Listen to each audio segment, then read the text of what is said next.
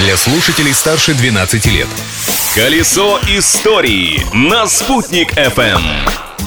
Всем большой солнечный привет! Сегодня 9 января. Не устали от новогодних праздников? Если да, то я, Юлия Санбердина, предлагаю отметить праздники исторические. События дня. Главное событие этого дня весьма мрачное и трагичное. В историю оно вошло как кровавое воскресенье. В январе 1905 года в Санкт-Петербурге проходила забастовка рабочих практически всех предприятий города. 9 января бастующие рабочие организовали шествие к Зимнему дворцу с целью вручить императору Николаю II коллективную петицию о рабочих нуждах. Но военнослужащие открыли огонь по безоружным рабочим. Это событие послужило толчком к началу Первой русской революции, которая произошла в том же году. В советское время во многих городах Союза появились улицы, названные в честь этих событий. В Уфе тоже есть улица 9 января. Она находится в советском районе столицы. Личность дня.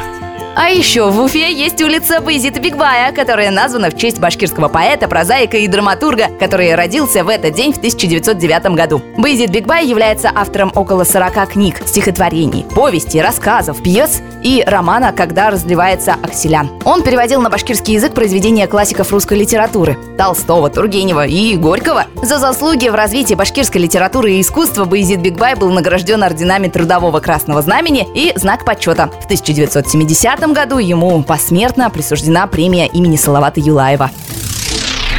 Вспомним сегодня и про еще одного человека, связанного с нашим городом. Приготовьтесь, история достаточно долгая. 9 января 1920 года в жаркой Испании родился герой Советского Союза Рубен Ибаррури. Будучи сыном лидера коммунистической партии Испании во время разгара гражданской войны, Рубен вместе с другими детьми был отправлен в Москву. Вскоре в Россию приехала и его мать Долорес Ибаррури. Она работала на радио Коминтерна. В бою за белорусский город Борисов Рубен Ибаррури был ранен. Он лечился в госпитале в Куйбышеве, но упросил врачей, чтобы его отпустили в Уфу, где в это время вместе с исполкомом Коминтерна находилась его мать и сестра. И вот однажды на пороге уфимской гостиницы «Башкирия» появился необычный гость. Нетипичная для Башкортостана южная внешность, перевязанная рука, на гимнастерке орден Красного Знамени. Около двух месяцев Рубен Айбарури жил и лечился в Уфе, а позже героически погиб в бою. Свое бессмертие испанец, как Александр Матросов имени Галии Губайдулин, ушел из Уфы. Изобретение дня. Ну и напоследок пару слов о новинке сегодняшнего дня. 9 января 2007 года на пресс-конференции в Сан-Франциско глава корпорации Apple Стив Джобс представил публике первый iPhone. Дисплей этого телефона был сделан из пластика, но после того, как Стив Джобс поцарапал экран своими ключами от дома, пластик было решено заменить на стекло.